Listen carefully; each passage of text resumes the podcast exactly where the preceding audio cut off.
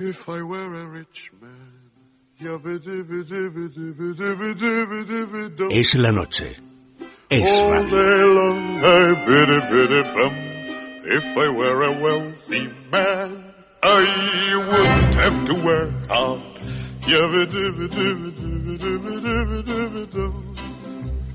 If I were Ramón Rayo, buenas tardes. ¿Qué tal? Muy buenas tardes. Bueno, ya lo hemos adelantado en la portada del informativo, también en el titular de la bolsa.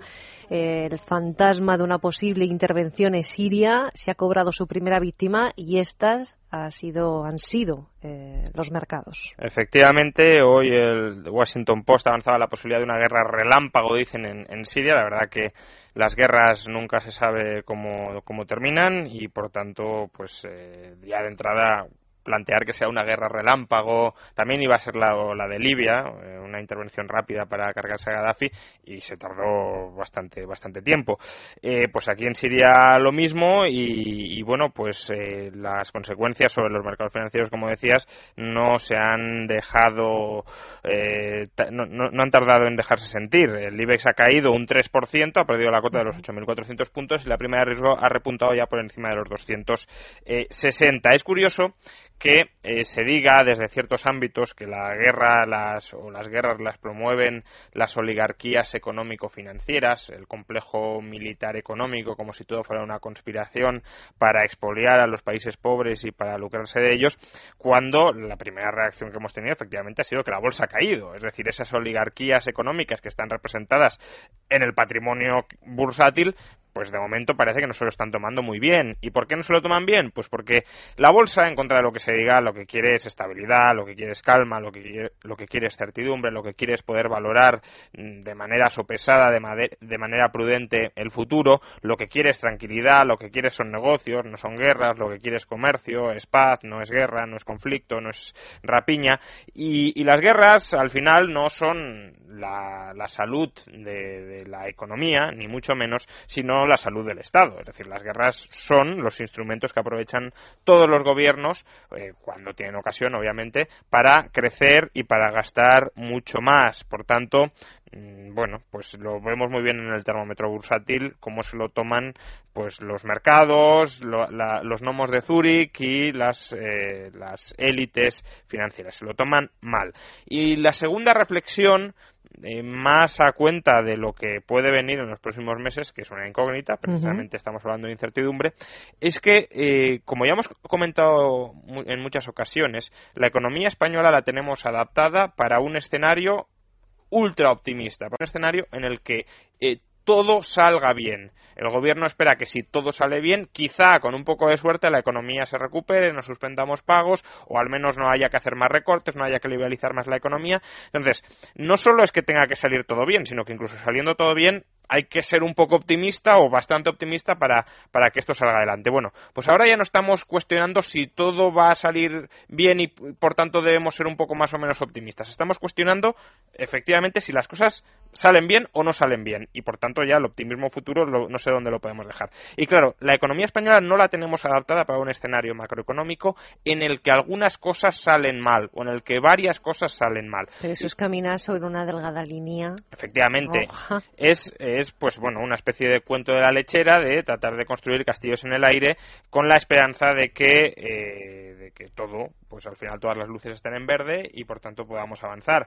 Eh, uno de los pensadores modernos más reconocidos Nassim Taleb habla de los cisnes negros que son esos fenómenos inesperados que bueno normalmente es muy poco probable que ocurran porque no es que esté a la orden del día que sucedan ciertos eventos pero la, la característica notable que tienen es que son determinantes una vez ocurren. Es decir, la probabilidad de ocurrencia es muy, muy, muy baja, pero cuando ocurren tienen una influencia brutal. Un ejemplo clarísimo de cisne negro fueron las Torres Gemelas, el hundimiento de las Torres Gemelas. Obviamente la probabilidad de que eso ocurriera era bajísima, mm. pero eh, cambió, cambió el mundo. Pues eh, esto, desde luego, no es comparable, al menos de momento, a las Torres Gemelas, pero eh, sí es uno de los posibles candidatos a cisnes negros que tenemos en el entorno. Los eventos, los acontecimientos no previstos que sabemos que muy probablemente alguno, no sabemos cuál, pero alguno va a llegar y cuando llegue no estamos adaptados para afrontarlo. El problema, por tanto, no es tanto que haya cisnes negros, que los va a haber siempre, siempre los ha habido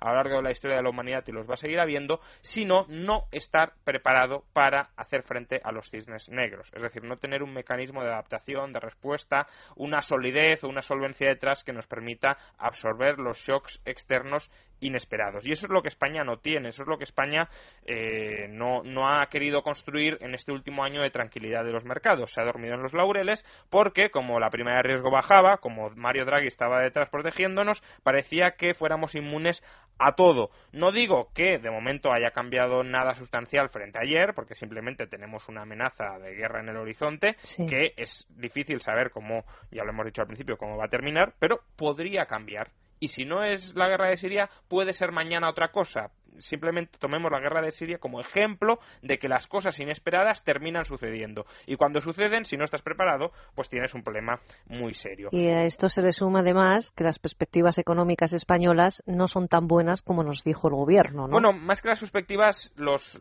la historia económica, ¿no? Es decir, lo que, lo que hemos vivido hasta la fecha, pues ha sido peor de lo que, de lo que se nos había dicho, porque tenemos una economía muy frágil. Y la muestra de la fragilidad es que eh, los, hoy el Instituto Nacional de Estadística ha revisado los datos de crecimiento económico de 2010, 2011 y 2012 y han sido datos peores de lo originalmente anticipado. Además, recordemos que ya se revisaron en una anterior ocasión, es decir, ya van con dos revisiones a la baja.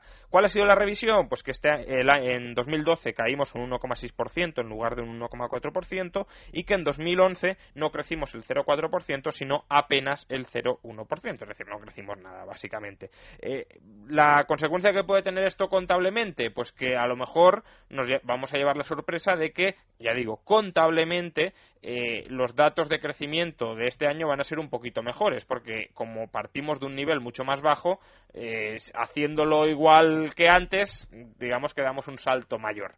Contablemente, eh, obviamente nada va a cambiar, estos son simplemente pues revisiones de cálculos que, se habían hecho de estimaciones de crecimiento y de producción interna, de Producto Interior Bruto de España, pero desde luego reflejan pues una mayor debilidad, una reacción más acusada ante los acontecimientos negativos de lo que originalmente se había dicho. La única consecuencia, quizá un poco más notable que tendrá, pero de nuevo será eh, mínimamente, meramente contable, eh, y que sea contable en este caso no significa que sea irrelevante, sino que, bueno, habrá que volver a recalibrar las cifras, es que habrá que revisar mínimamente eh, los datos de deuda, la ratio de deuda sobre PIB y de déficit sobre el PIB, porque un mismo déficit, si el PIB es más pequeño, representará un volumen mayor. Será muy poquito, serán apenas, pues probablemente una décima o algo así, pero en todo caso, lo que veremos es que, lejos de cumplir con el objetivo de déficit, como nos vende el gobierno, cada vez estamos más, eh,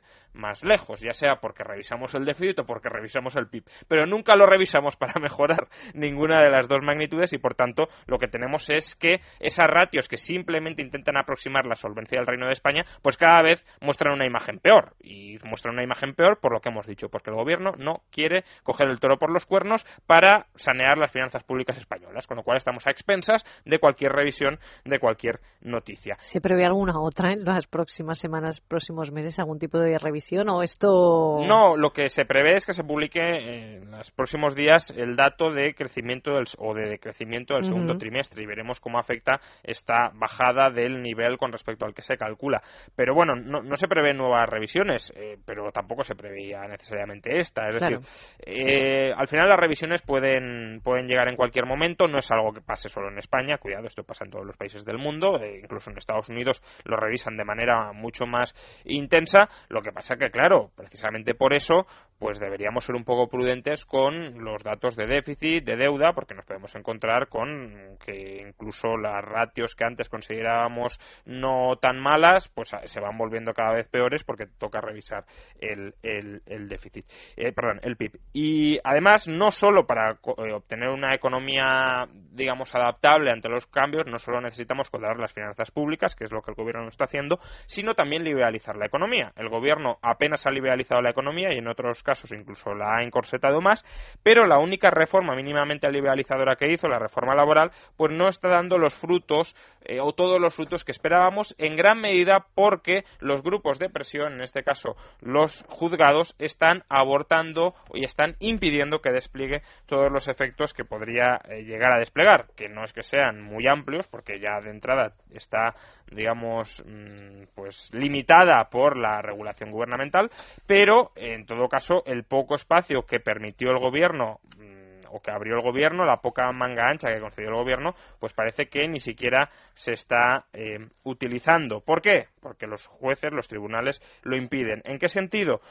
Pues bueno, eh, uno de los elementos que, era necesario, pues eh, era, por ejemplo, que los jueces aceptaran el caso de despido por causas económicas si concurrían causas económicas, es decir, si concurrían circunstancias adversas en la empresa. Los jueces eh, se han encontrado con que la ley acota mucho más que cabe entender por causas económicas, pero están intentando tumbar los despidos y la indemnización por despido por causas económicas a través de defectos formales. Por tanto, declarando despidos que son improcedentes, o sea, despidos que deberían ser por causas económicas, despidos objetivos, los están declarando improcedentes por causas meramente formales. E incluso también están tumbando varios eh, ERE, varios expedientes de regulación de empleo que hasta la fecha, hasta la antigua reforma laboral, requerían de autorización administrativa, el gobierno quitó la autorización administrativa para intentar aligerar las cosas, pero eso ha provocado que los ERE empiecen a ser sometidos al escrutinio de los tribunales y los tribunales están, o los juzgados de lo social,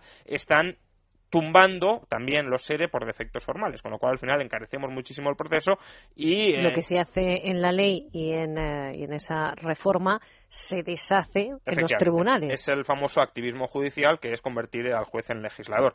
Eh, a, mí la verdad que cuando el activismo judicial se dirige a proteger las libertades no me preocupa. Cuando aquí se dirige a conculcarlas y a encorsetar todavía más la economía, pues obviamente sí, porque al final no se permite que la autonomía de la voluntad entre las partes pues pueda prevalecer.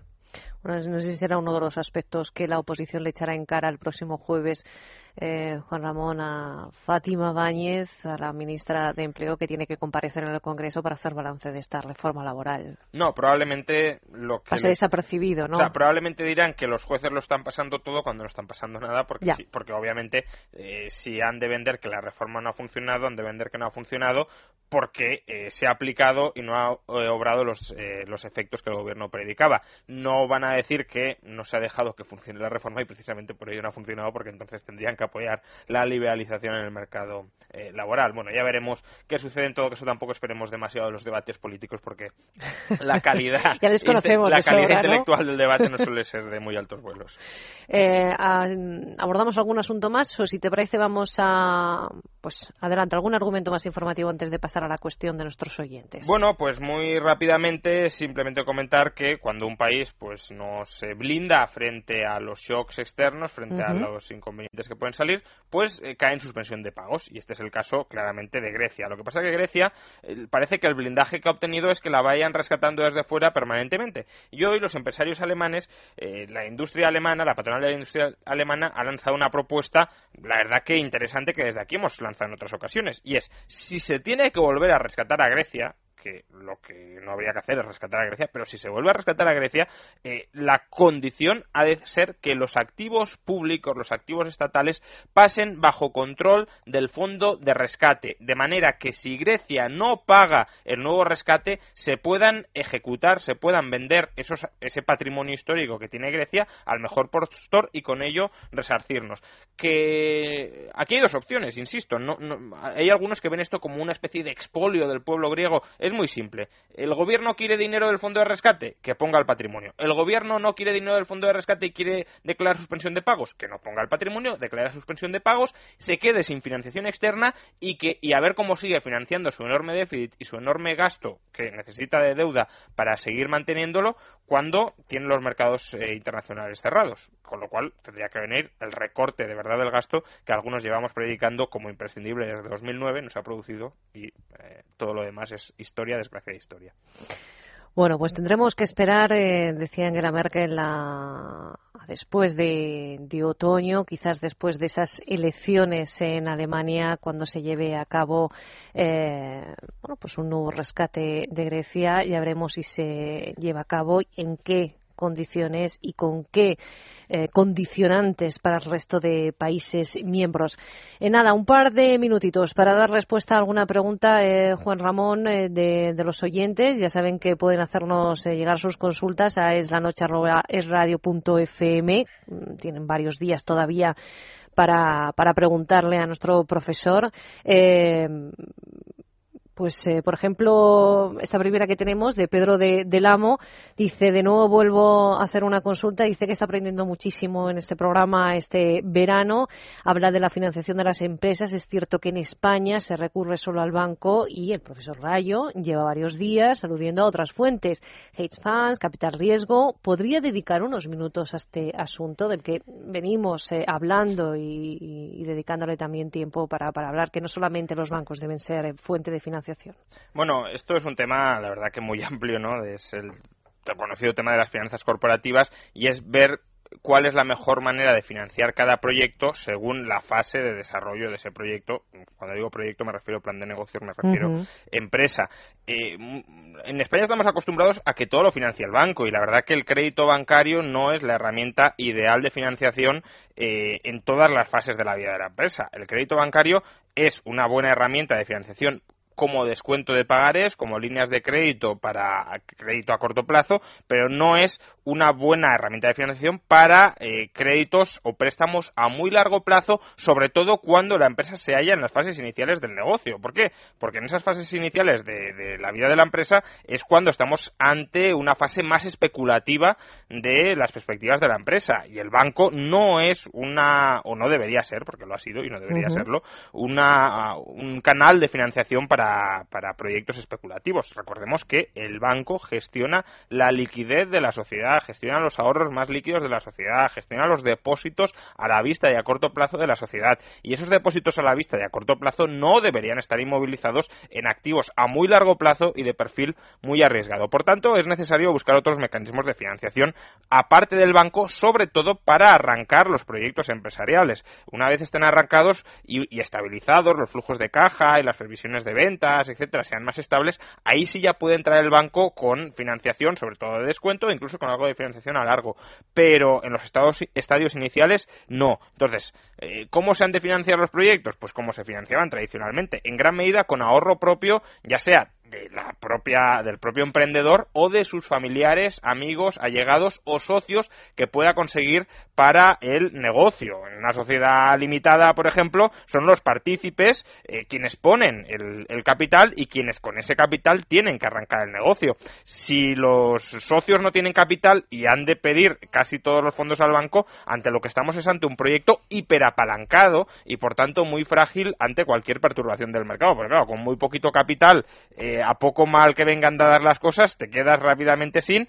y tienes que, cerrar el chiringuito. Por tanto, eh, menos financiación bancaria, más financiación propia. Y financiación propia, lo más lógico es buscarla en el círculo eh, privado, en el círculo más cercano, donde podemos conocer gente y podemos conocer ahorradores, pero también habría que tratar de abrir un poco el melón, aunque esto ya es mucho más complicado, por, eh, por supuesto, pero eh, a, otras vías de financiación que sí existen en Estados Unidos, como pueden ser el capital semilla, como pueden ser los business angels, como puede ser ya cuando el, negocio ya, ya está en marcha, pero todavía es una expectativa de futuro bastante incierta, el capital riesgo, eh, etcétera, etcétera, o como pueden ser los mercados de emisión de bonos y de pagarés desintermediados del banco, es decir, donde no dependes directamente del banco, sino que tú emites directamente. Pero eso ya es para empresas de un tamaño algo mayor. Para empresas pequeñas que estén empezando, ahorro interno de los círculos cercanos.